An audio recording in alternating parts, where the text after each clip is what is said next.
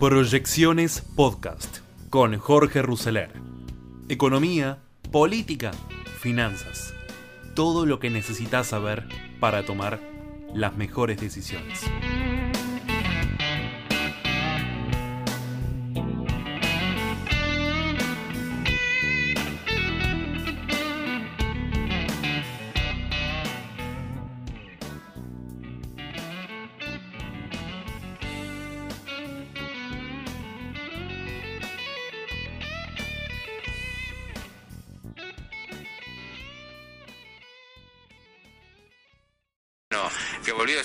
Vacaciones, eh, ya está, se ha ido mucho, eh, de- demasiado. Para un tipo laburador como Salvador ya es suficiente. ¿Cómo va? Buen día.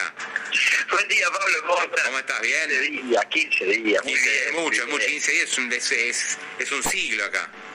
Mira, sin Y embargo, mirá todo lo que entre pasó. yo- Mira, entre que yo me fui y volví, no subió ni la soja, ni el trigo, ni el maíz. No, O sea, tuvo todo tranca.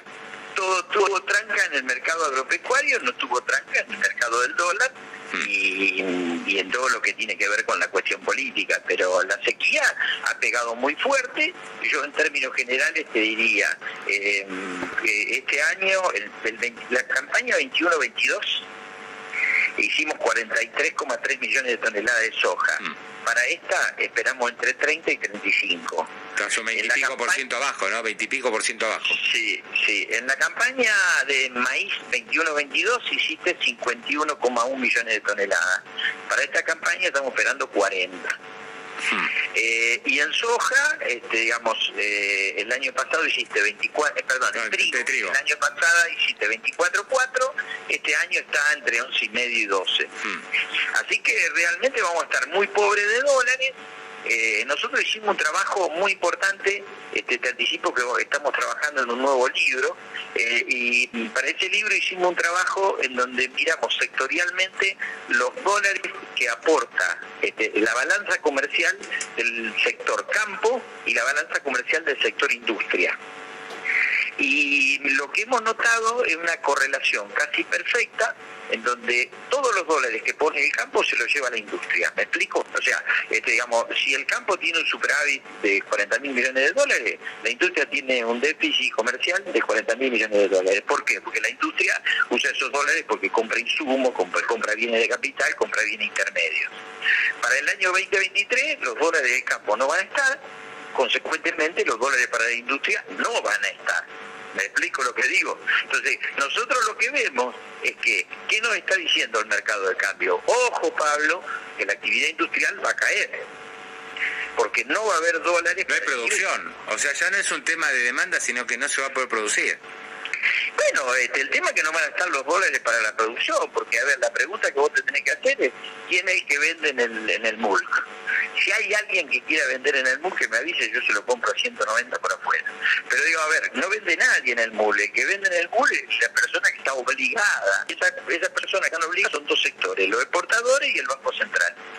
Entonces, como hoy la exportación va a caer por este sector de la sequía, uno de los sectores más afectados va a ser la industria, que no va a tener insumo o no va a poder este, adquirir bienes de capital para mejorar la productividad en la competencia. Estábamos el, el dato de industria que divulgó el INDEC con una caída interanual. O sea, ya eh, los datos son, son flojos, ¿no? De la industria. y van a ser mucho peor. Porque en una economía que hay inflación, la única forma, este, digamos, que no aumenten tanto los precios, que vos mejores la productividad. Y yo te pregunto, si no hay dólares para inversión, ¿va a aumentar la productividad? No. Entonces, hace tiempo que en esta economía nosotros no hablamos de productividad. El, tipo que hoy tiene comerciante, que tiene un local comercial y vende jeans, y hoy se encuentra que el empleado del comercio le va a aumentar el salario al 100%. Habla con el dueño de la empresa, el alquiler le aumenta, digamos, el 100%, y la luz le aumenta, esa persona tiene dos caminos, o vende más jeans o aumenta los precios. Entonces todos estamos en el mismo camino.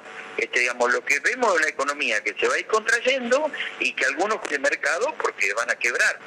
Ahora, viste que con la escasez de dólares se hablaba mucho, bueno, si no hay dólares, si el Banco Central eh, va a estar más ajustado, si van a caer un poco las reservas, y esto va a terminar en una escalada del tipo de cambio que no está sucediendo, ¿no? Este, o sea, de alguna forma Massa se la va rebuscando con el dólar soja, unos, dos, ahora dice que va a recibir un préstamo de bancos internacionales para eh, apoyar el plan de recompra de deuda, en fin, viste, van saliendo distintas cuestiones este, que se las sí, ingenia para el tipo de cambio no, bueno, no se dispare más. Vamos a tocar este punto porque me parece muy importante. Quien habla dijo que el dólar iba a estar 400 a fin de año, ¿ok? Yo me tuve que bancar. El dólar soja 1, el dólar soja 2, que no es más ni menos adelantar ingresos de dólares del 2023 al 2022. ¿Queda claro? Adelantaste ingresos de dólares y adelantaste ingresos fiscales. O sea, lo que entró en el 2022 no va a entrar en el 2023. Vos adelantaste retenciones de trigo, adelantaste retenciones de maíz. Adelantaste impuesto, el 20% de impuesto a las ganancias de grandes empresas y hoy estás poniendo mil palos arriba de la mesa para que no se te escape el dólar neto. La pregunta que yo me hago es la siguiente, ¿qué va a pasar cuando pase el tiempo y esos ingresos que ya obtuviste no los tengan? Porque a ver, si el dólar está a 3.77 y yo dije 400, con toda esta intervención que hizo el Banco Central, la verdad que si no hubiese hecho esta intervención, yo también me hubiese equivocado porque estaría 4.50, ¿me explico? Entonces, a ver, lo que nosotros tenemos que entender, que los conejos que saca eh, este señor eh, ministro de Economía de la galera, no son nuevos, son el siempre el mismo. O sea, no se va a volver a repetir, ¿me explico? Sí. vos sacaste el conejo del dólar soja y lo tenías afuera, no hay más soja. Sí, sí, se jugó con una cuestión de temporalidad. ¿no? Decir, bueno, a ver, lo que entra más adelante lo traigo ahora. Y lo que tiene que entrar ahora, vemos. Bueno, por eso, está en ese escenario, vemos. Entonces, vos le decís, ¿cómo va a reemplazar tu ingreso? No, ahora voy a hacer un blanqueo. Y el blanqueo lo va, te lo va a aprobar la oposición. Mm. No, no, el blanqueo está, está, la operación, Pablo, la operación Repo, vamos a ser honestos, vos sos una persona con mucha información mm. yo te leo permanentemente y te respeto. ¿Cuántas veces te dijeron que venía la operación Bueno, muchas, muchas. Bien, vos sabés que para una operación Repo los bonos tienen que valer 60% y los bonos no valen 60%. Sí, bueno, habrá un tema de tasa, de ver cuánto les cobra, a ver si cierra, por ahí no le cierra, tenés razón. Bueno, pero el punto es el siguiente, es siempre lo mismo, digamos, o sea, es una esperanza, me van a dar un crédito, me van a dar un crédito. Ahora, yo quiero que nos enfoquemos en algo estructural, para dejarle algo estructural a la gente. El problema de Argentina, ¿es un problema de insolvencia o un problema de liquidez? El problema de Argentina es claramente un problema de insolvencia. El déficit fiscal son 20 mil millones de dólares y el déficit cuasi fiscal son 20 mil millones de dólares. O sea que estamos con un déficit global de más o menos 40 mil millones de dólares. Entonces el problema no es financiar el déficit fiscal, el problema es achicar el déficit fiscal. Ahora, ¿qué es lo que dice Sergio Massa? Sergio Massa dice, el problema es financiar el déficit. Entonces, si vos y yo tenemos una heladería, ¿ok?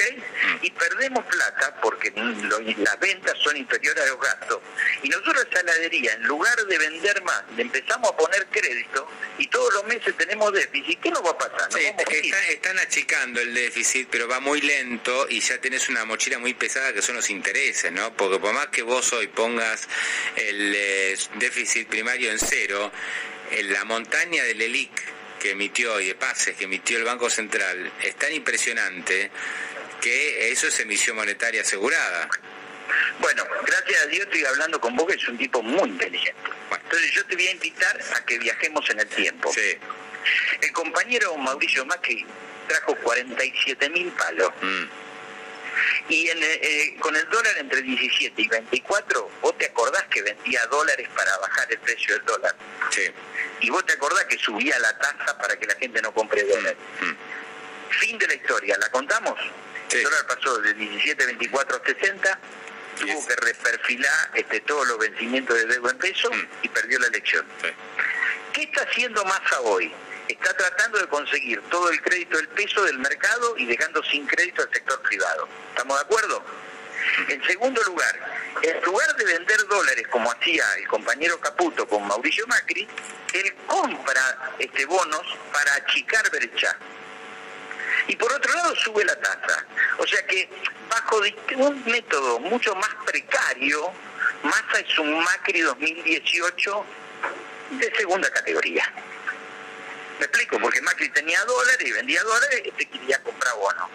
Este Macri consiguió 47 mil palos verdes del Fondo Monetario Internacional, consiguió... Bueno, ahora, ahora está, todo mucho más apretado, este, ya la, digamos, la, la ficha del Fondo Monetario ya te la jugaste.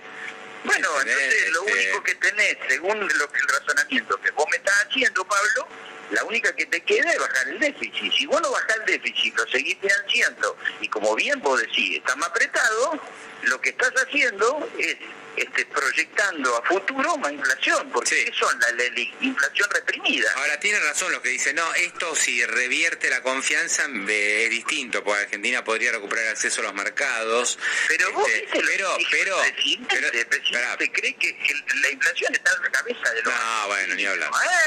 entonces, a ver, a ver, el problema, lo que pasa es que el presidente parte del problema, no es parte de la solución. Mm. O sea, la definición de ayer del presidente es que tenemos una inflación autogenerada, este, digamos, la verdad que lo que estamos hablando, voy yo, es elevadísimo al lado de lo que piensa el presidente. A esta altura prefiero que Alberto Fernández siga hablando del cambio que precisa el sistema financiero internacional, ¿viste? Se meta con, con los cambios globales, total nadie le da bolilla, ¿entendés?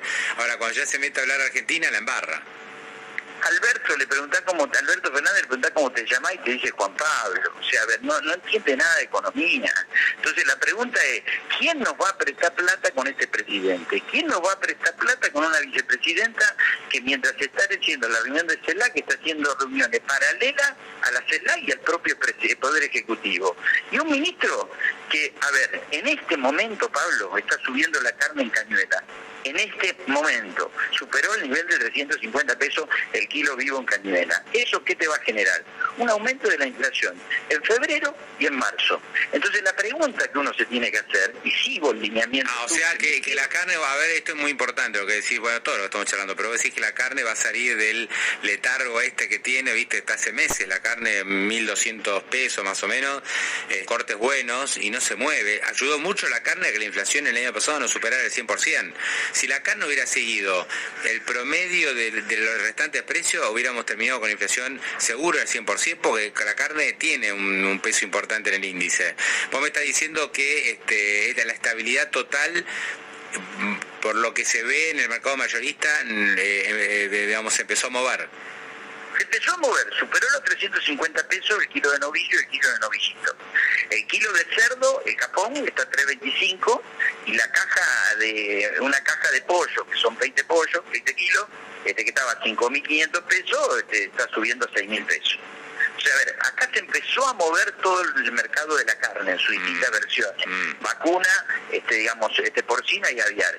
Si Massa no llega con el 3% de inflación abril, este, este, esta compra de, bonos con la reserva es una decisión totalmente equivocada. ¿Por qué? Porque, Porque, porque es equivocado, porque vos, este, digamos, si vos mañana sos ministro, sos presidente, vos en tu vida privada, ¿qué es lo que haces? Con recursos escasos, lo administras para poder cubrir todos tus gastos.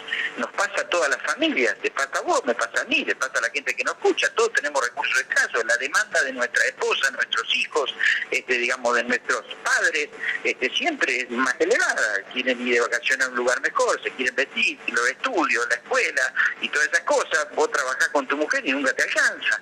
Este, digamos, este, entonces, ¿qué sucede? Mi impresión es que, digamos, este, el gobierno con esos recursos escasos no está tratando de, ajustarlo, sino lo está dilapidando. O sea, con utilizar mil millones de dólares, cuando vos tenés reservas reales por seis mil para comprar bono, este, digamos, no me parece que sea atinado. Ahora, vos decís, ¿es buen negocio comprar algo este, eh, que vale 100 y te lo venden a 30? Sí. ¿Tenés plata para aguantar, Pablo? No, no lo compré. Si vos no tenés plata para aguantar, no compré bono, es una ABC que conocemos todos que están en el mercado. A mí viene la gente y me dice, ¿te gusta Vista? Sí, me encanta Vista. ¿Te gusta IPF? Me encanta. ¿te gusta TGS? Más me gusta TGN. Dice, compro, ¿tenés plata para aguantar, flaco? Mirá que, digamos, viene un cronograma electoral, esto mm. viene largo. ¿Podés ganar plata? Si tenés tiempo para aguantar, sí. No, yo la quiero comprar para la semana que viene. No, ojo, pues salía pérdida. Entonces la pregunta es, esos mil millones de dólares que Massa tiene para comprar, ¿los compra? ¿Y? ¿Tiene más dólares después para enfrentar la llegada de importaciones? Mm. No, no, eh, por eso yo creo, y para cerrar, eh, Salvador, esta charla, cuando él anuncia los mil millones, claramente eso se agota rápido, ¿no? Y tiene peligro de haber comprado 35, 36 o más, y que después el bueno le vuelva a 30. Dice, che, pero vos no compraste a 35, ¿cuánto perdiste? Entonces ahí redobla la apuesta y dice, no, no, pero aparte de lo que tengo para comprar, me van a venir, me tengo más espalda, y voy a comprar más todavía. Bueno, veremos, ¿no? Eh, una cosa es lo que se dice, y la otra cosa es lo que termina ocurriendo. Y después lo que genera la intervención del mercado es arbitraje. Esto es más técnico, pero yo sé que tiene una audiencia calificada. Si yo estuviera, eh, eh, si yo compré a L30 y tengo esta suba, lo vendo y compro la E38.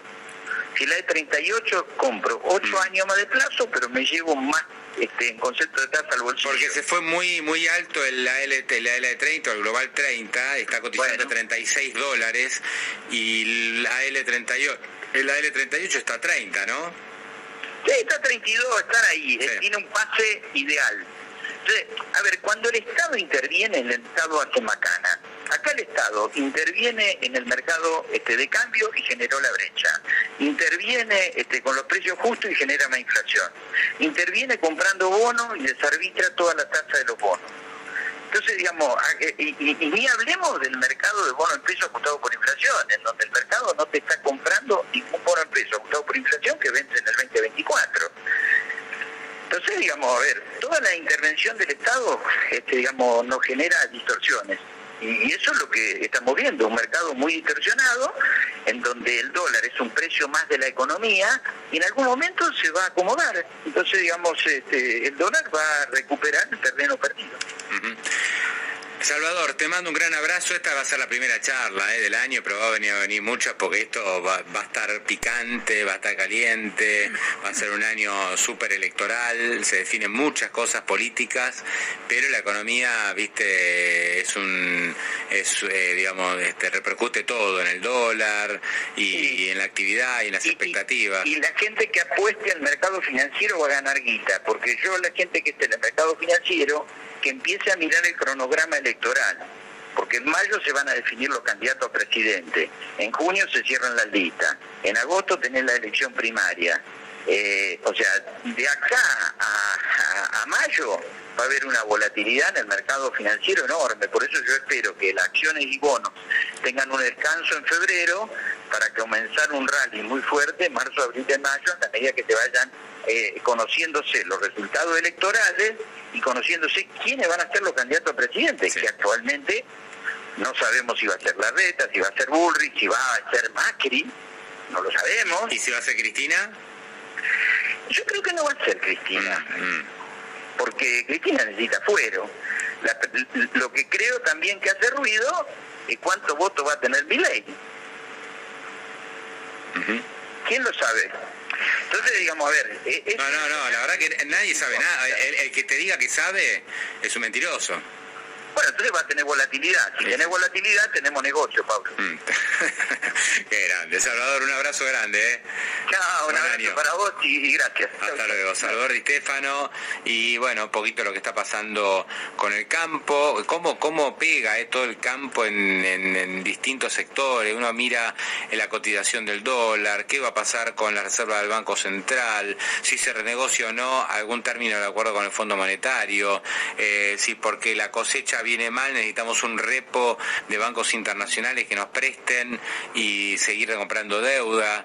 Eh, las empresas que no van a tener insumos suficientes porque no va a haber divisas para darle a todo el mundo. Eh, este, es todo muy embromado. Después de escuchar a Salvador Di Stefano en esta entrevista con Pablo Wende, tenemos un cuatro minutitos de Dante Sica hablando sobre eh, las gestiones, digamos, de lo que es la CELAC y sobre todo el tema este de la posibilidad de la moneda común, del intercambio, del swap, de lo que viene entre Argentina y Brasil. Luego vamos a estar con un editorial de Desde el Llano, cómo, cómo ve el mundo político, el panorama político y el futuro, y sobre todo cómo ve al presidente Joaquín Morales Solá, y una entrevista muy interesante con Martín Tetaz, donde tocan todos los temas de la economía ¿eh? y también tocan temas electorales y temas políticos. Vale la pena. Y para cerrar, algo de España. El gobierno de España, el gobierno de Pedro Sánchez está haciendo exactamente lo mismo que el kirchnerismo hizo acá. Lo van a ver ustedes. Eh, ir modificando eh, las leyes penales, ir eh, achicando las penas de los presos. bueno, van a ver en el comentario de mm, la gente de la mañana de la cadena Cope cómo van tocando cada uno de los temas que tienen que ver con los problemas que tiene España.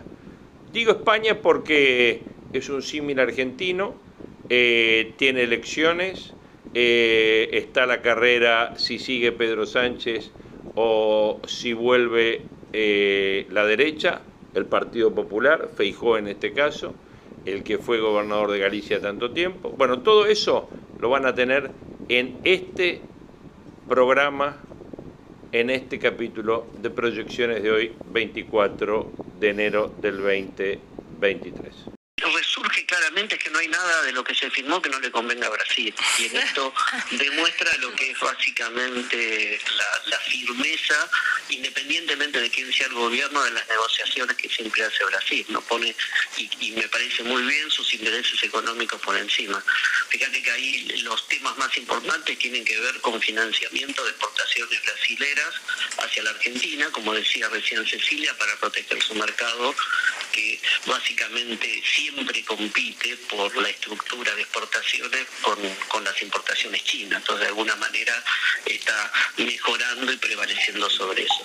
Segunda cuestión me parece importante para ver un tema muy importante que quizás debería haber estado mucho más eh, puesto en la palestra, independientemente de todo este humo que se había generado a partir de la moneda única y todo lo que se venía hablando, es el acuerdo Mercosur-Unión Europea, que cuando uno mira el documento está recién nombrado en el punto 65, cuando debería ser, dado lo que es el marco de cambio geopolítico que ha generado la invasión de Rusia a Ucrania, debería ser un punto que debería estar primero en la prioridad de los países del Mercosur para poder firmarlo rápidamente y transformarnos en un proveedor privilegiado, tanto en alimentos como en energía, para Europa, ¿no? Y decías que todos los puntos que se firmaron bueno, no hay ninguno que perjudique, sino todo lo contrario, benefician a Brasil. ¿Qué dirías que beneficia a Argentina de lo que se firmó? No, ahí, lo que tenés es, más que beneficiar a Argentina, lo que tenés que mirar es lo siguiente. Primero, Argentina tiene una necesidad, el gobierno tiene una necesidad de bajar las importaciones de, energía y aumentar las exportaciones, por lo tanto, lo que consiguió fue financiamiento, que en el fondo es Brasil va a financiar a Techín en Brasil para que se exporte el hierro, para que que Techín en Argentina produzca mm. los caños para el gasoducto. Esto es lo que no quería Cristina Kirchner, que Cristina Kirchner quería que se producieran acá, ¿no era así la discusión? Sí, pero ahí tienes un problema tecnológico que tiene que ver con la dimensión y lo que se llama el laminado del acero, que el tren laminador que hay en las plantas en Argentina no tienen, o la inversión que habría que hacer es muy grande para el nivel de demanda que vas a tener por este gasoducto. Entonces, la, digamos, el esquema productivo de la planta de Brasil es la que permite la dimensión del acero necesario para la presión que tienen que soportar los caños. Me parece que eso está bien desde el punto de vista de lo que es el proceso de integración. Pero con eso Argentina se garantiza ya, por lo menos que entre comillas, tiene el financiamiento para lo que es la segunda etapa del gasoducto, que es lo que te conectaría mucho más cerca del gasoducto del norte, que es de donde siempre viene el gas de Bolivia, que ahí vos tenés que hacer ahora una obra de reversión para no ya traer el gas de Bolivia, que empieza a haber cada vez menos, sino mandar el gas argentino para que vía Bolivia pueda entrar a Brasil. Eso por un lado me parece que es importante. Segundo, las empresas argentinas van a tener, si querés, acá hay un, hay un tema que hay que ver, ¿no? Que ahí es como que no, es muy claro la redacción que se exime de las licencias de importación del sistema SIRA. Yo creo que no es que se exime, sino que te las autorizan más rápido por el hecho de tener financiamiento brasileño. Entonces las empresas argentinas van a poder tener menos restricción en el momento de tener que integrar sus partes. En especial te diría, quizás esto genera un alivio para el sector automotriz, que es el que tiene el mayor volumen de comercio y tiene un nivel de integración en términos de parte con Brasil muy importante. Dante, Cecilia Bufret te saluda. Eh, Argentina con, e, con ese tipo, con este acuerdo eh, resuelve un problema de corto plazo que es tener financiamiento para las importaciones, ¿no? Eh, o conseguir los dólares para las importaciones. ¿No se está generando un problema de, largo incentivando la importación brasileña, que siempre ha sido como un cuco para la industria argentina?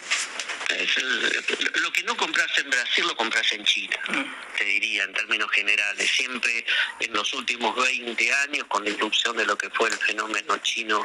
No se vuelve. Esto esta frase se la atribuyó después a Perón y seguramente Perón la dijo, pero el primero que la escribió fue Sarmiento en uno de sus primeros libros. Eh, y en efecto, se vuelve de cualquier lugar, menos del ridículo. Y el presidente Alberto Fernández está haciendo el ridículo cuando habla y cuando hace cosas, y hace muchas cosas ridículas. Vamos a los ejemplos, algunos ejemplos. Hoy, eh, una delegación del gobierno se presentó en Ginebra, en la Comisión de Derechos Humanos de las Naciones Unidas, en la Comisión de Derechos Humanos de las Naciones Unidas para denunciar que el gobierno estaba siendo víctima de una violación a sus derechos humanos. Yo me imagino la cara que debieron poner los, miembros de esa comisión, debieron quedar con la boca abierta. A ver, la Comisión de Derechos Humanos de las Naciones Unidas, por lo general, siempre, no por lo general, recibe a ciudadanos de países donde se violan los derechos humanos, a organizaciones civiles donde se violan los, de países donde se violan los derechos humanos, para recibir esas denuncias y examinar a los gobiernos. Esta debe ser la primera vez que un gobierno se presenta ante esa comisión para denunciar que sus derechos humanos han sido violados. ¿Y cuáles son los derechos humanos que han sido? ¿Quiénes han violado los derechos humanos del gobierno?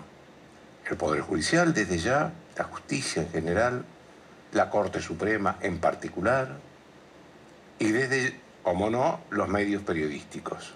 Estos son los que violaron los derechos humanos del gobierno. La justicia en general, la Corte Suprema en particular y los medios periodísticos.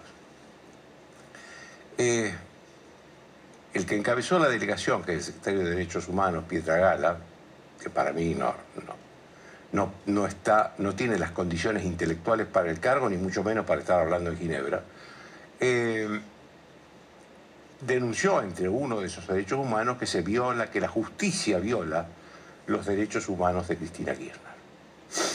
Eh, a ver, lo último, lo último que pasó con, con Cristina Kirchner en la justicia es la sentencia de un tribunal oral a seis años de prisión e inhabilitación permanente para ejercer cargos públicos por hechos de corrupción cuando ella administraba el Estado Nacional y más precisamente en la obra pública en vialidad.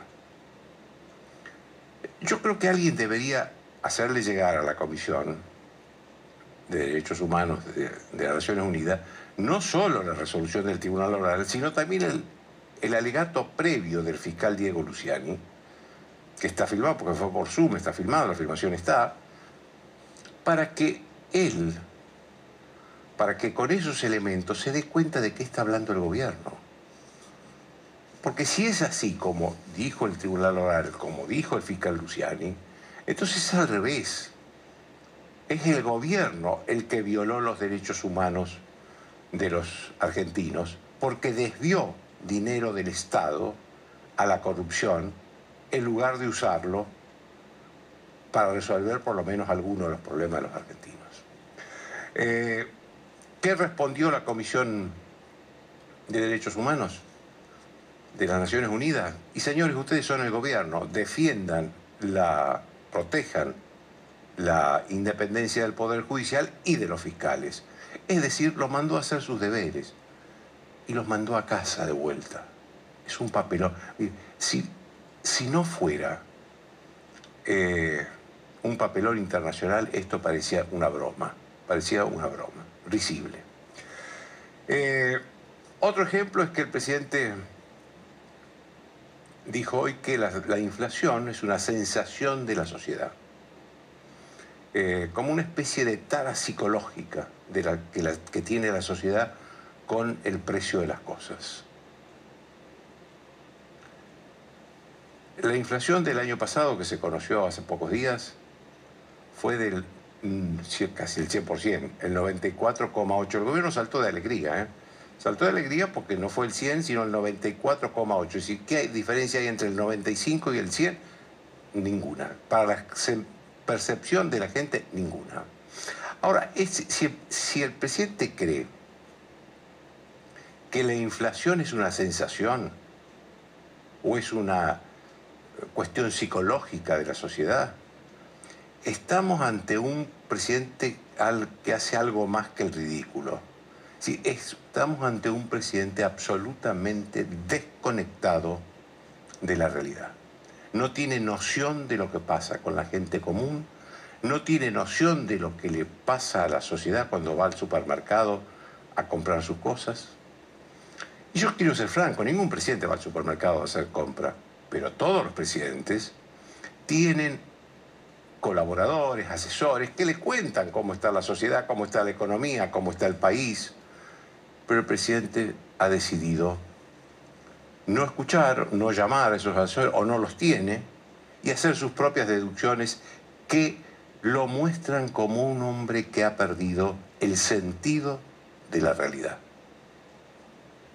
Esto es grave, que el presidente haya perdido el sentido de la realidad. Eh, cuando tenían problemas económicos, Néstor y Cristina Kirchner, por supuesto, nunca, nunca la culpa era de ellos. Esto es una, eh, algo permanente, genético del kirchnerismo. Siempre el problema es culpa del otro. Eh, pero le echaban la culpa a los empresarios, a los intereses concentrados, al imperialismo, a los medios de comunicación, de periodísticos, como no. Eh, pero nunca llegaron al colmo de echarle la culpa a la sociedad. Ningún gobierno lo hizo, ¿eh? En décadas de inflación alta. Unos le echaban la culpa a uno, otros a otros. Este, algunos, como Macri, hizo la autocrítica. Pero ninguno le lleva la culpa a la sociedad. La sociedad es víctima de la inflación, no es culpable de la inflación. También hoy se quejó por la obsesión de los argentinos con los dólares. En efecto, en efecto. La sociedad argentina eh, no tiene una moneda nacional y entonces por sí sola ha ido creando un sistema bimonetario, dos monedas el peso y el dólar. El peso lo usa como moneda de compra, el dólar lo usa como moneda de ahorro. Aunque el dólar cueste 500 pesos, no importa. Sabe que eso es más efectivo para el ahorro que el peso. Se lo quiere sacar a los pesos urgentes de encima. Porque es una sociedad que ha vivido décadas con inflación alta. Décadas con inflación alta sabe cómo se pierde el valor de las cosas en este país.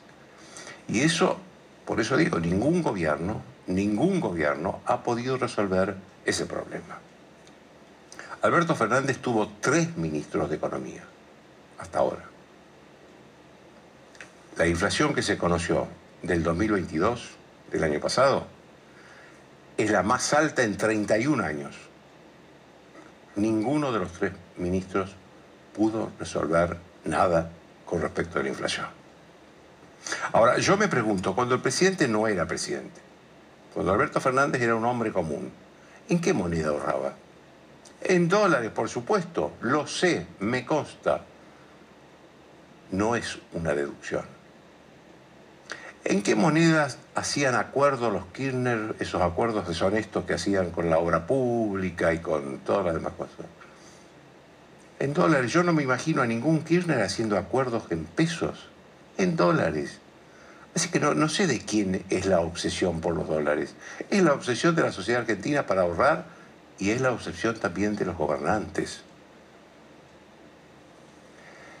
Eh, un ejemplo más. Mañana se va a celebrar acá la, una reunión de la CELAC. La CELAC es una organización que reúne a todos los países latinoamericanos y del Caribe, que no sé qué función tiene. Voy a hablar con el ex canciller Fori, que está en el estudio después, sobre este tema, eh, entre otros temas, pero sobre este tema también, este, porque no sé qué función tiene, porque hay una organización de países americanos, que es la OEA, histórica, constituida en su momento, que lleva décadas, respetada en el mundo, la Organización de Estados Americanos, OEA. Eh, la única diferencia entre la CELAC y la OEA es que en la CELAC no están dos países, Estados Unidos y Canadá. No sé por qué, será porque es el imperialismo anglosajón, no sé por qué. Este, lo cierto es que la superposición de organismos eh, internacionales americanos, como la CELAC y la OEA, lo que hace es debilitar a la organización más seria e histórica que tiene América, que es la OEA. Eh, además esto se da cuando, eh, en un momento donde se invitó a tres dictadores. Al, al, cubano, al presidente cubano, Díaz Canel, que ya está en Buenos Aires y hoy tuvo reuniones con intelectuales y artistas, eh, al de Nicaragua, Ortega, que no vino, y a Maduro, al dictador venezolano. El presidente estuvo diciendo hasta hoy que en cualquier momento llegaba a Maduro, hasta que al final Maduro confirmó que no viene. Ahora digo yo, no hay nadie en la Cancillería que le advierta al presidente que era probable que Maduro no viniera. Maduro rara vez sale de Venezuela. Maduro tiene juicios, eh, pedidos de juicio por crímenes de lesa humanidad en la Corte Interamericana, en la Corte Penal Internacional de La Haya. Y además, donde va, sobre todo en América Latina, tiene miles de venezolanos que lo están eh, esperando para protestar. Porque durante la gestión de Maduro, durante la gestión de Maduro, se produjo el éxodo de personas más importante de su país en las últimas décadas, por razones económicas, por razones políticas, la mayoría por razones económicas. Hoy está teniendo Maduro este, serias manifestaciones en Venezuela por razones económicas, graves este, manifestaciones por razones económicas. Entonces, no había alguien que le anticipara al presidente, ojo, es probable que este hombre no pueda venir, no, quiera venir, porque de poder venir puede venir. Lo que pasa es que le tiene miedo, le tiene miedo a la justicia, le tiene miedo a las manifestaciones, es un cobarde también, como todos los dictadores. Eh, alguien debería decirle al presidente que se calle, que deje de hacer el ridículo. Eh, en los últimos días hubo dos spots del presidente que eran virtuales lanzamientos de su campaña de reelección. Entonces, cuando uno mira eso, dice, este hombre no solo este, no ve bien las cosas, digamos, las ridiculeces que hace, sino que tampoco ve las encuestas. Tampoco ve las encuestas, ninguna encuesta. La unanimidad de las encuestas dice que Alberto Fernández no puede ser reelegido. Al, presidente le quedan 11 meses de gobierno. Puede hacer cosas en estos 11 meses. Por ejemplo, frenar los atropellos a las instituciones. No sumarse a las embestidas contra la Corte Suprema de Justicia, algunos de cuyos miembros han sido amigos de él, han sido amigos de él. Eh, no congraciarse con los dictadores, los peores dictadores de América Latina, para caerle simpático a su vicepresidenta, que no le va a caer simpático ya nunca más. Eh, mientras trata desesperadamente de tener una reunión con el presidente de Estados Unidos, Biden. A ver, podría contribuir a que los argentinos vivan tranquilos en, este, eh, estos 11 meses que le quedan de gestión. Porque después el presidente va a volver a ser una persona normal, va a volver a vivir a su casa. Él ha vivido siempre en la capital, es un porteño hecho y derecho y va a querer tener una vida normal, salir a la calle sin tener problemas con la gente, caminar. Eh, él tendría que ir trabajando en estos 11 meses el después de la presidencia, porque la alternativa es que sea como Cristina Kirchner. Cristina Kirchner solamente puede salir de su casa con una custodia integrada por 100 personas Cristina Kirchner hace mucho que no puede salir a la calle. Eh, y no es porque sea perseguida, es por las cosas que ha hecho y que hace. Después de una pausa de un minuto, Martín Tetaz y después el canciller Fori.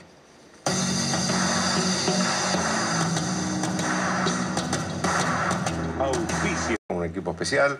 Este, buenas noches, Martín. Eh, eh, la primera pregunta que te quería hacer es las primeras preguntas que te querían hacer eran de economía, después vamos a entrar a la política. Este, el Sergio Massa, el ministro de Economía, anunció la compra de, deuda por mil millones de dólares la semana pasada. ¿Cómo viste ese, ese anuncio? Con muchísima preocupación. Nosotros hicimos un pedido de informes en el Congreso para que el ministro se hiciera presente y explique claramente bajo qué condiciones, qué fue lo que buscó, qué tipo de ganancia financiera buscaba y por qué lo difundió con tanta anticipación de hacer la movida, dándole chance a algunos, algunas personas de que compraran más baratos esos bonos que después el propio gobierno terminó comprándole más caros en una operación que todo parece indicar que fue una medida para bajar el dólar paralelo, para vender eh, es un poco técnico conceptualmente lo que hizo el Ministerio de Economía, pero en la práctica es una forma de vender 350 millones de dólares en el dólar paralelo, en el contado con liquidación, para tratar de hacerlo bajar. Esa, esa fue casi toda la maniobra, pero generó muchísimas suspicacias porque el gobierno está usando reservas que no tiene. Joaquín, justamente esos dólares, esos, esos bonos argentinos están muy baratos hoy, esencialmente porque no hay reservas, porque no tiene respaldo la Argentina. Y, eso también está atrás de la, inflación que tiene Argentina en estos momentos. Y quemamos 350 millones de dólares para, para darle salida a algunos bonistas, un proceso de fuga. Después se quejan de la fuga de dólares. Fugaron en un día 350 millones de dólares de manera increíble y esperamos que el ministro se haga presente en el Congreso para aclararlo.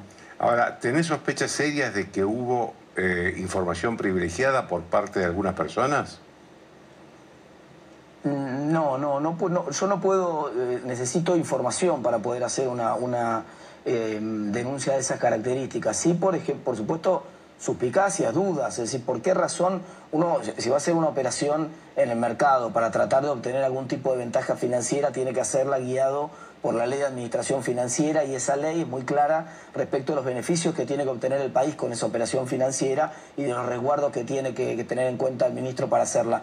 No entiendo por qué la anunció con anticipación, no entiendo por qué eh, le dio tiempo a que, a, que esos bonos subieran, terminó eh, comprando bonos que, que prácticamente cotizaban a un 40-50% más barato hace unas semanas atrás. Entonces genera muchas dudas y realmente creo que incluso El propio ministro, tratando medio de deslindar responsabilidades, dijo que iba a abrir una investigación a ver si efectivamente no había habido algún tipo de, como se llama, inside information, ¿no? esta idea de la información privilegiada que tienen algunos actores que son los que se beneficiaron con esta movida. La verdad que por lo menos me genera dudas, no, no, no, no alcanzo a tener la información como para poder denunciarlo. Eh, decía Martí, ¿cómo ves la gestión de masa en términos generales? En materia de inflación, en materia de macroeconomía, ¿cómo ves la, gestión de masa?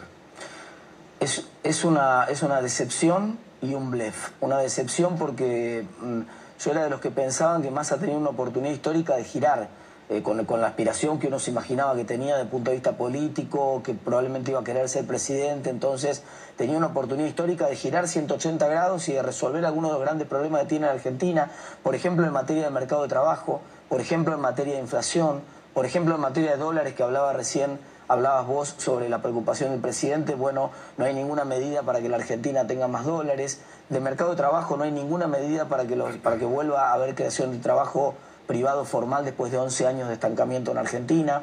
Y ahora esto último, lo que apareció Joaquín, eh, hubo 24 horas de ilusión de muchos argentinos que pensaron que el gobierno estaba trabajando en una moneda común con Brasil y que de esa manera podía terminarse la inflación en Argentina, podíamos converger rápidamente de la inflación que tenía Brasil. Bueno, se terminó, es un blef, cuando dio el primer detalle, el ministro ya dijo que en realidad no era eso que en realidad era una suerte de instrumento para el comercio exterior, tipo como el sucre en su momento se utilizaba, vos lo recordarás. Entonces una, una moneda de comercio exterior simplemente que no se va a usar acá y que no tiene nada que ver, vamos a seguir usando estos pesos completamente devaluados que tenemos. Así que la verdad que me decepcionó mucho Sergio Massa y me parece que termina siendo muy mediocre su gestión. Este, bueno, vamos a la política. Este, anunciaste que vas a ser precandidato a gobernador por la provincia de Buenos Aires. ¿Esto es así? Mira, es, exactamente al revés. Nosotros lo que hicimos fue comenzar una recorrida, esa es la razón por la cual estoy en la costa ahora, una carrera de 100 kilómetros por el futuro. O sea, lo que hicimos fue empezar a discutir propuestas. Nos pasamos un año trabajando en, el, espacio de evolución, en, una fundación que se llama Evoluciona, que es un espacio de estudios y que tiene que ver, es un centro de estudios que está trabajando propuestas para la provincia de Buenos Aires. Sé que la política muchas veces funciona al revés. Sé que los políticos generalmente anuncian sus candidaturas y después tratan de ver qué van a hacer. muchos casos inclusive ganan y no saben lo que van a hacer. Nosotros empezamos exactamente al revés. Empezamos a estudiar las propuestas y las estamos contando. Cada playa Mira, Joaquín, son 20 playas de toda la provincia de Buenos Aires que empezamos a recorrer, 5 kilómetros en cada playa, 100 kilómetros en total, en cada playa con una propuesta. Hoy, por ejemplo, estuvimos corriendo por Mar de las Pampas y Mar Azul con foco puesto en la seguridad, en cómo se puede bajar impuestos y mejorar la seguridad al mismo tiempo, aunque parezca una cosa que no tiene nada que ver. Ayer estuvimos en Villa Gesell discutiendo propuestas para mejorar la educación. Antes de ayer estuvimos en Pinamar discutiendo medidas también para mejorar la salud, es decir, discutiendo propuestas concretas para mejorar la provincia. Luego veremos. Yo quiero, lo dije, lo, que sí dije que quiero que el radicalismo tenga un candidato competitivo a la gobernación. Pero ¿sos precandidato o no? No, yo todavía no soy candidato a nada, soy diputado nacional, estoy haciendo mi trabajo como corresponde y estoy trabajando con dos objetivos. El primero es que Juntos por el Cambio gane la provincia de Buenos Aires porque estoy muy preocupado de que si la pierde, en una de esas no ganamos la nación unos días después en el balotaje. Y en segundo lugar, quiero que para que gane Juntos por el Cambio la gobernación de la provincia de Buenos Aires se repita lo que pasó en el 2021 donde la atracción de un candidato muy competitivo como fue Facundo Manes permitió que luego a la postre termináramos triunfando en la elección de 2021 en la provincia de Buenos Aires. Necesitamos replicarlo, necesitamos un candidato radical muy competitivo en la provincia de Buenos Aires para ofrecerles alternativa a la ciudadanía. Hoy ese candidato no está. Hace 35 años que el radicalismo no tiene un candidato competitivo en la provincia de Buenos Aires y en las últimas tres elecciones ni siquiera tuvo candidato. Esa historia se tiene que terminar en la provincia de Buenos Aires si queremos que Juntos por el Cambio le vaya bien y recuperemos la provincia de Buenos Aires. Después se verán eh, con el tiempo quién es ese candidato más competitivo, lo dirán las encuestas, lo dirán las mediciones, pero nosotros tenemos que trabajar para que así sea. Ahora, eh, ya hay dos, tres, tres candidatos, precandidatos a, a gobernador. Eh, con la nación, con la presidencial pasa más o menos lo mismo. ¿No hay un exceso de precandidatos en la oposición frente a un gobierno que, como lo describía recién, está no, parece no tener límites? ¿eh? Es interesante ese planteo porque hay una suerte efectivamente de crisis de crecimiento, por llamarlo de alguna manera. Nunca en la historia política argentina, Joaquín, hubo seis candidatos potenciales presidenciales y competitivos en un espacio político. No, ni hablemos de la oposición, en el peronismo tampoco.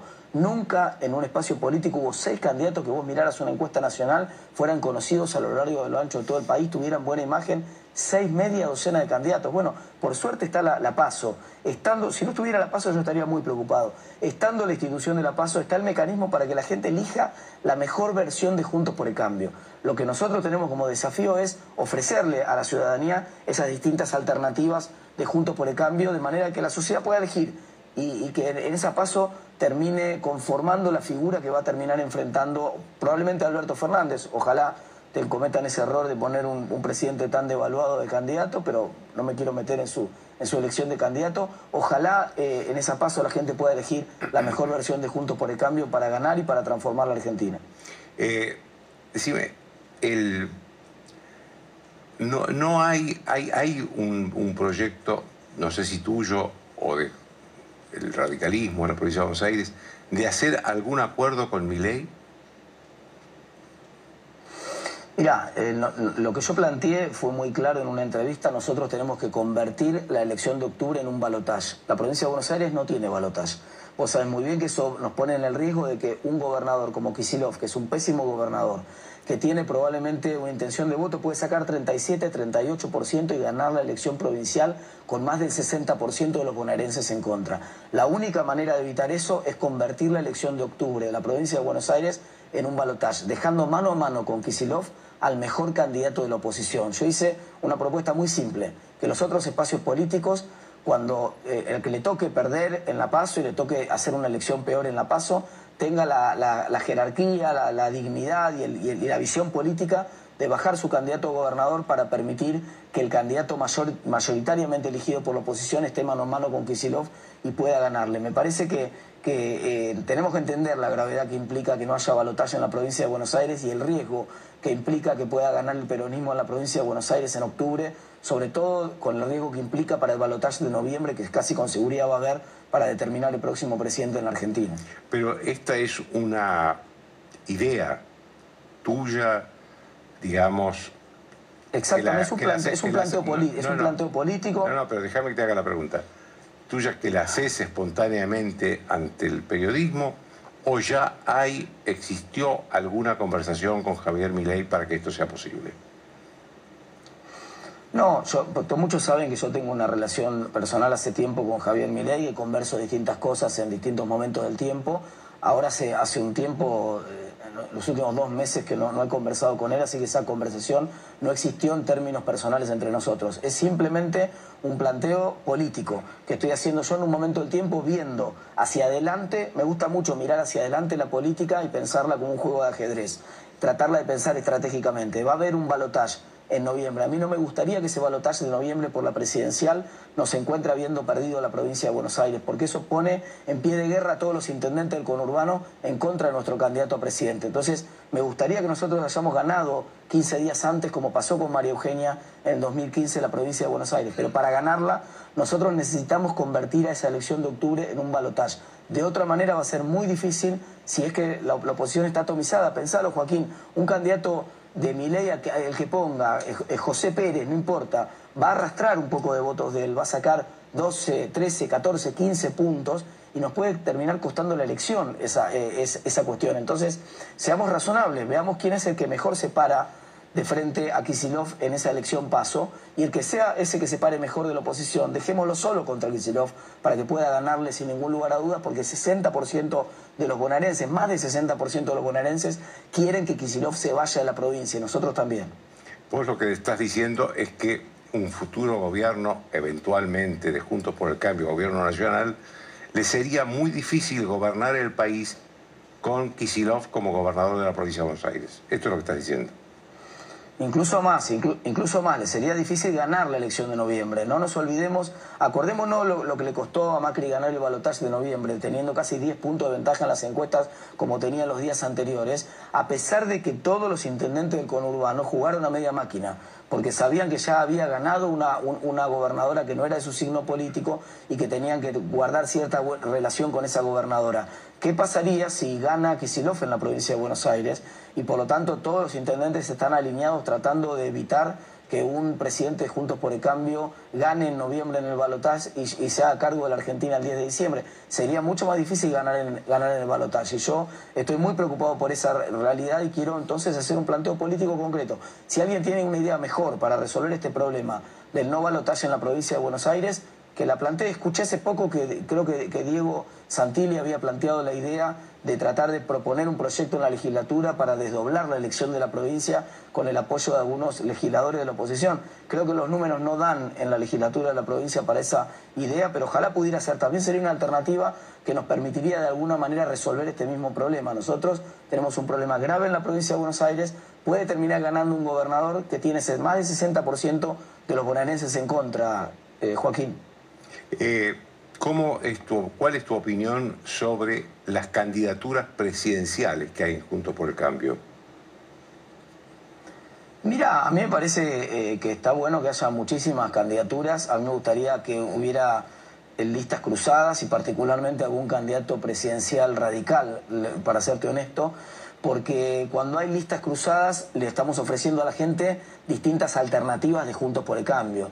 Si las alternativas que le ofrecemos es un candidato del PRO, un candidato de la UCR y un candidato de la coalición, ni la coalición es la mejor versión de Juntos por el Cambio, ni el radicalismo es la mejor versión de Juntos por el Cambio, ni el PRO es la mejor versión de Juntos por el Cambio. Son los partidos más importantes de la coalición, sí, pero la coalición es justamente el ensamble de esos partidos. Nosotros necesitamos ofrecerle a la gente alternativas de Juntos por el Cambio. Y para eso sería ideal poder hacer listas cruzadas y a mí me gustaría particularmente que alguna de esas listas estuviera encabezada por un candidato presidente competitivo radical. Hoy no aparece en el horizonte, los candidatos más competitivos que aparecen son candidatos del PRO, los dos presidenciables que podrían ser presidenciables radicales que son competitivos, que están dentro de esa media docena que te comentaba más temprano Joaquín, son Facundo Manes y Martín Lustó. Lo de Facundo Manes no está claro cuál va a ser su futuro político y lo de Martín parece que su candidatura en la ciudad es eh, una, jugada a fondo y que no está dispuesto a ir por la presidencia. Entonces, en ese contexto, bueno, todavía no, emerge un candidato radical competitivo en la nación, pero todavía faltan algunos meses. Acordate, Joaquín, que en América Latina es bastante habitual. Boric apareció en el radar mucho menos de seis meses antes, lo mismo Bolsonaro en, Brasil, lo mismo el candidato colombiano, es decir, es muy, muy dinámica la política en los, en los últimos años en América Latina y no pierdo la esperanza de que aparezca alguien más competitivo por el lado del radicalismo también. Te agradezco mucho, Martín, que tenga muy buenas noches. ¿eh? Muchísimas gracias, buenas noches. Una pausa y el canciller Fori.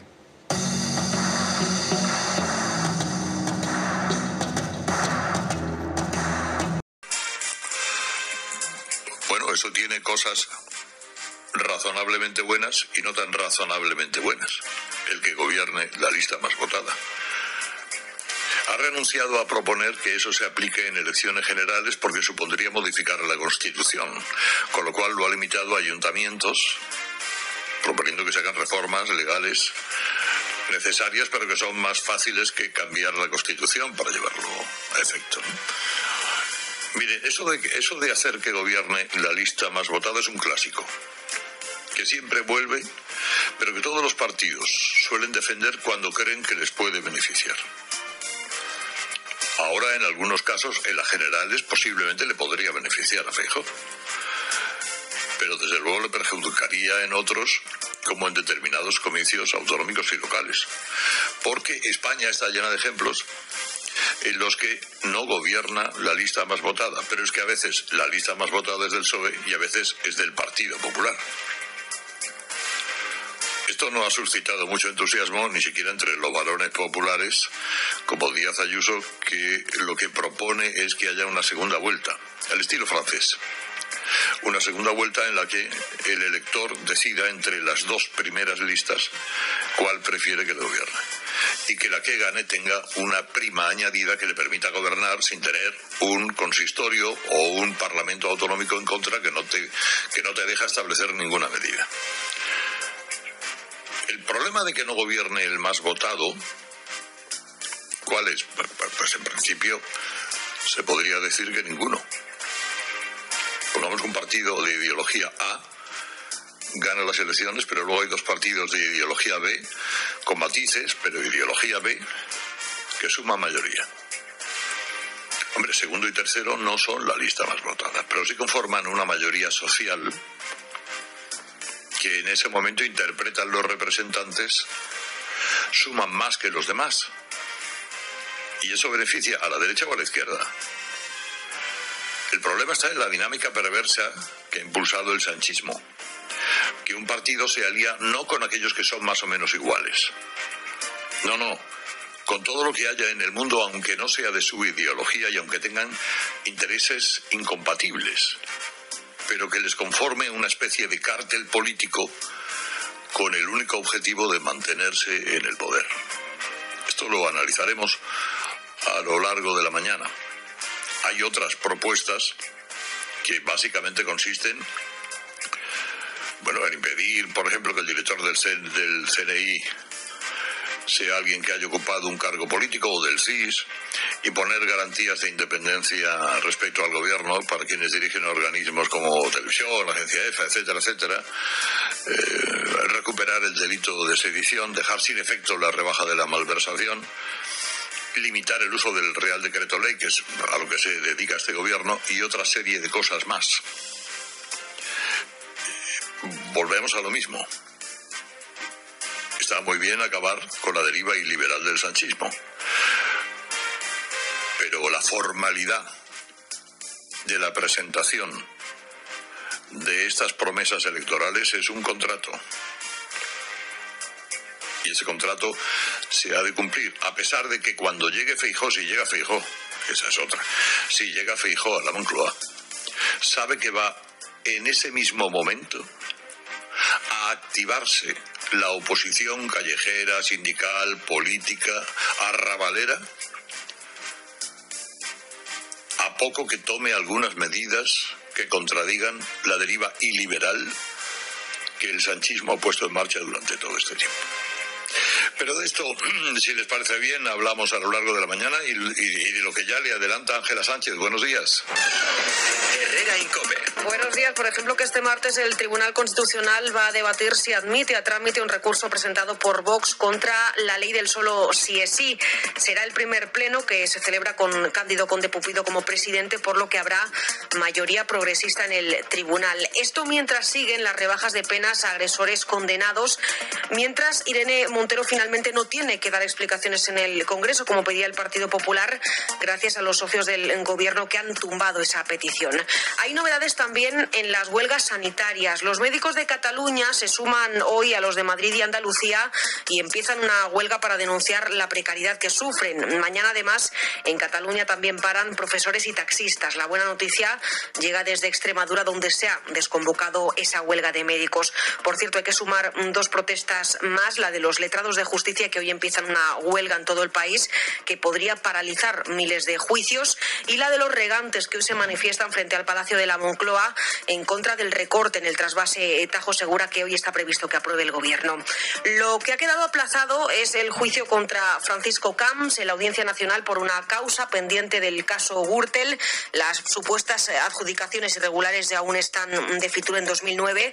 Se trata la semana que viene, se va a tratar eh, por un problema técnico en el acceso a la documentación que ha obligado a retrasar ese inicio del juicio. Camps confía en ser absuelto y piensa ya en el futuro. Y aquí nadie de las personas que están siendo juzgadas se ha llevado un solo euro al bolsillo. No ha habido ni una sola transferencia de dinero público a ningún sitio que no sea al pago de aquellas cosas que parece que se hicieron con estos contratos. ¿Tiene esperanza de volver a la primera línea de la política en el caso de salir inocente? Sí.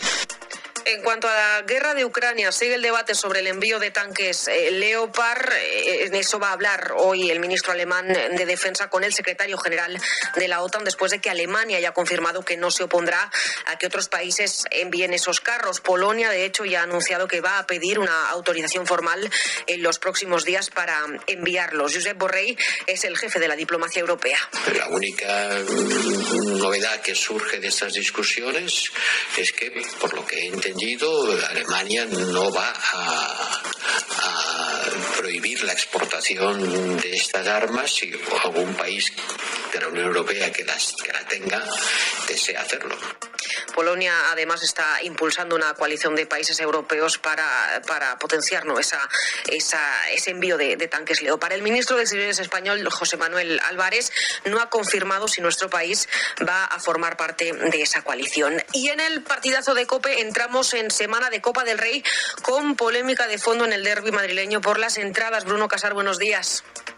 Buenos días, Ángela. Cuartos de final de la Copa del Rey, que nos deja como partido más destacado ese Real Madrid Atlético de Madrid del jueves en el Santiago Bernabéu, para el que los locales solo han dejado 334 entradas para la afición roja y blanca, que había solicitado más de 4.000. Ante el malestar del Atlético de Madrid y que no vuelvan a ocurrir este tipo de situaciones, informa Isaac Fouto que la Liga quiere implantar un porcentaje fijo del aforo de los estadios y un precio máximo para que las aficiones visitantes se aseguren poder acompañar a sus equipos. Polémica aparte, entramos en la última semana de mercado de fichajes. Informa José Manuel Oliva que el Sevilla va a recibir una oferta en firme de 20 millones por Enesiri, que el club hispalense va a aceptar si el jugador quiere. A su vez, informa Víctor Fernández que a Nervión va a llegar el mediocentro francés Reina Adelaide del Olympique de Lyon, cedido con opción de compra de 12 millones. Y acabamos anotando el empatados de anoche entre Valencia y Almería, con el que damos por cerrada la jornada 18 en Primera División. Herrera Incope. Estar informado. El viernes se va a reunir el comité de crisis del Ministerio de Igualdad por los últimos asesinatos machistas que se han producido en España, seis en los últimos, en los 24 días que llevamos de este año, a los que hay que sumar la primera víctima menor de edad. Es India, la niña de 8 años asesinada por el novio de su madre en Valladolid, lo adelantamos ayer en este programa. Además de la pequeña, también fue asesinada su madre, Paloma, de 45. Nunca habíamos visto ni habíamos observado ninguna discusión o ninguna mala forma por parte de la ella o ningún ningún acto de violencia ni absolutamente nada de, nada de eso. ¿Ustedes conocían que esta persona tenía antecedentes por violencia de género? No tengo ni idea. Esa es una de las claves que ha fallado o que se puede hacer para evitar que otra vez un hombre con antecedentes por violencia machista mate a otra mujer. David los tenía, tenía antecedentes policiales por pegar e insultar a una pareja anterior con la que estuvo casado y con la que tenía un hijo que estaba presente la madrugada de la agresión. En ese caso, cuando llegó el juicio, la víctima se negó a declarar en su contra ante el juez. No había testigos porque la agresión se produjo en casa y tampoco el testimonio de la víctima. Así que el juez tuvo que absolver al acusado porque no se pudo probar la agresión, así que nunca hubo una sentencia firme. Meses después empezó su relación con Paloma, que nunca denunció ninguna agresión, pero esta vez la violencia ha sido mayor, ha, atacado, ha acabado matando a su novia y también a la hija de esta. Él mismo fue el que avisó a su cuñado para decirle que las había matado. Después se hizo varios cortes en el brazo y las muñecas y se clavó el cuchillo en el pecho. Ahora está ingresado en el Hospital Clínico Universitario de Valladolid bajo custodia policial.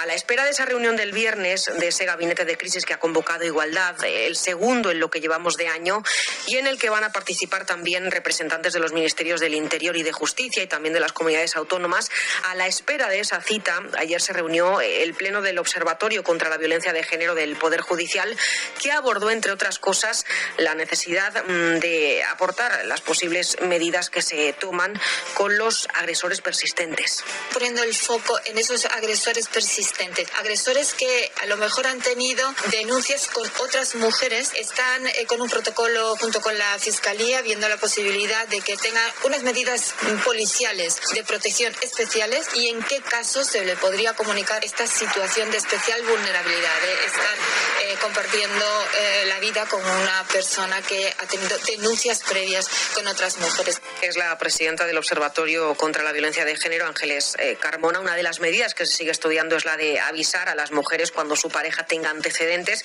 pero las dudas legales y sobre todo cómo se lleva esto a la práctica siguen siendo muchas. De entrada, la Fiscalía ya avisó de que esto no se puede hacer de forma automática por el derecho que tiene cualquier persona a no difundir sus antecedentes. Habría que estudiar caso por caso para valorar el riesgo. Lo que está claro, según datos de Interior, es que la mitad de los asesinos machistas de este año tenían antecedentes y que cuando tienen una nueva pareja vuelven a ser agresivos y en la mayoría de ocasiones con más violencia. A todas las mujeres que sean víctimas de violencia, acercaros a una comisaría de policía, a un cuartel de la Guardia Civil, decirle a alguien la situación que estéis viviendo. Ya no podemos soportar más este dolor.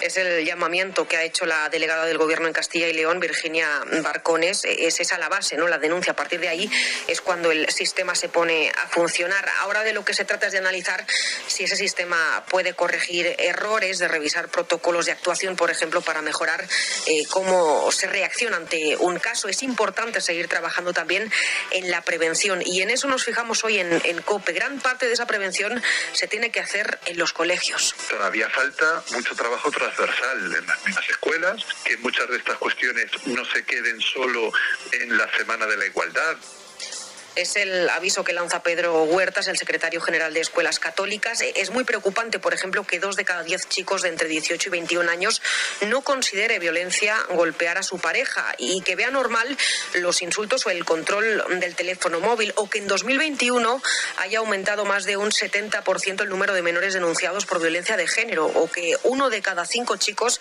califique como un invento la violencia machista. Son algunos de los datos más preocupantes que dejan algunos de los estudios que hemos conocido y por eso son fundamentales los talleres como los que realiza la Fundación Ana Bella gracias a personas como Carmen Rodríguez. Formamos a más de 10.000 jóvenes en toda España el, el año anterior y más de 500 personas han pedido ayuda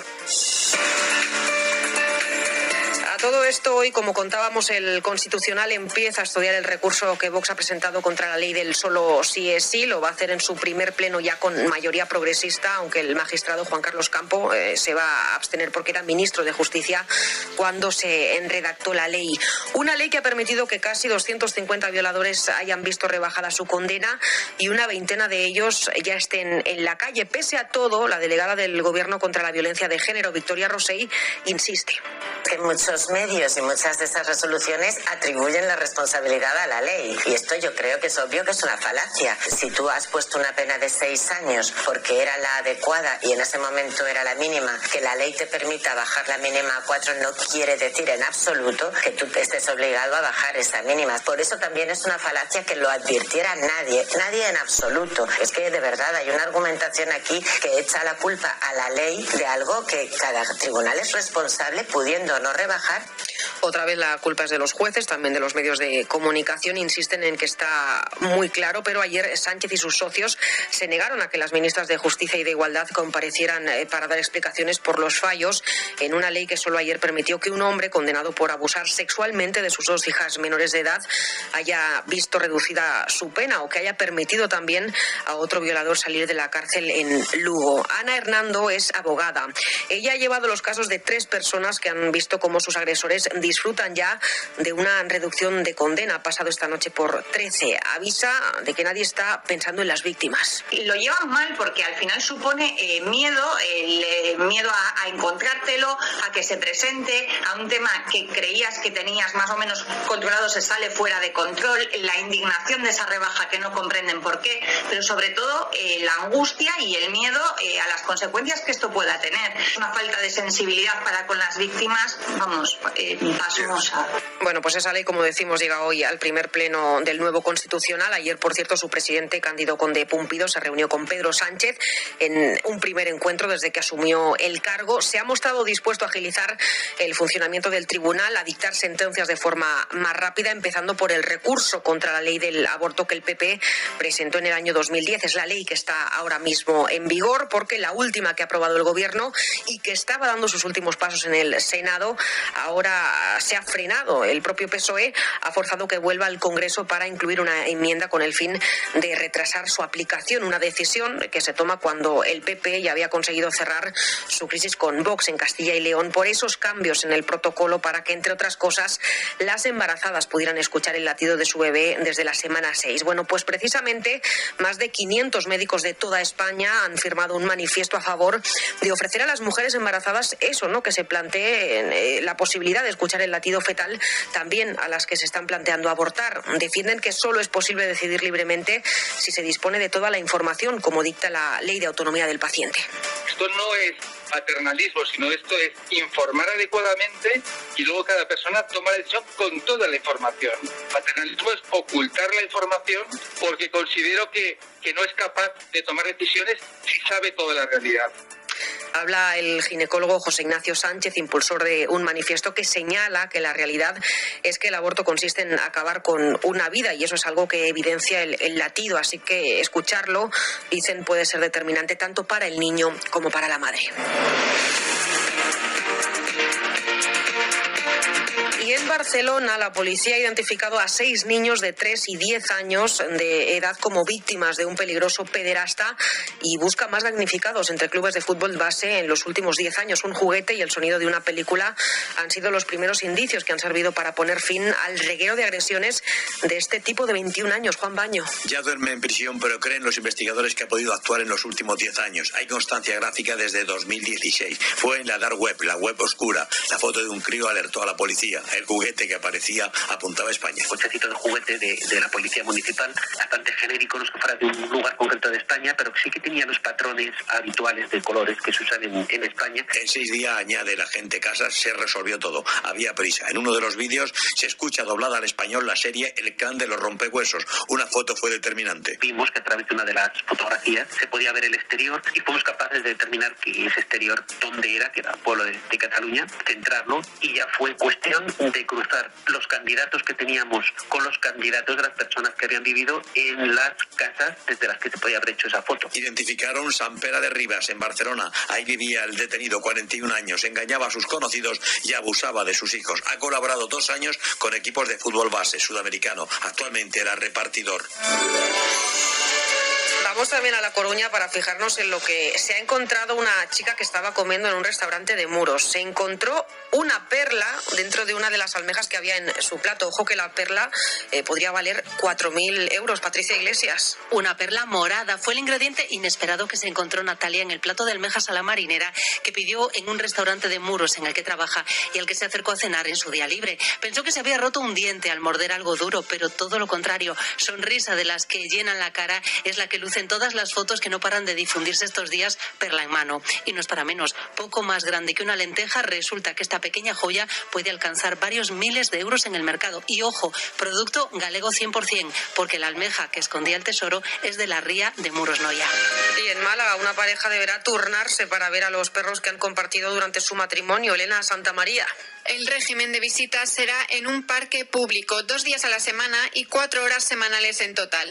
Así es el régimen de visitas que ha acordado este juez de Málaga. Rechaza la custodia compartida de estos dos perros a una pareja que está en proceso de divorcio. Les permite a ambos disfrutar, eso sí, de las mascotas, pese a hacer sus vidas por separado. Según la sentencia, aunque no pueden saber realmente a quién corresponde el derecho de propiedad de los animales, no se pueden tratar como si fueran algo material. Según el tribunal, estos animales deberán ser tratados desde el punto de vista del afecto y el cariño, ya que fueron parte de esta familia. Herrera Incope. Escuchas Cope. Y recuerda, la mejor experiencia y el mejor sonido solo los encuentras en cope.es y en la aplicación móvil.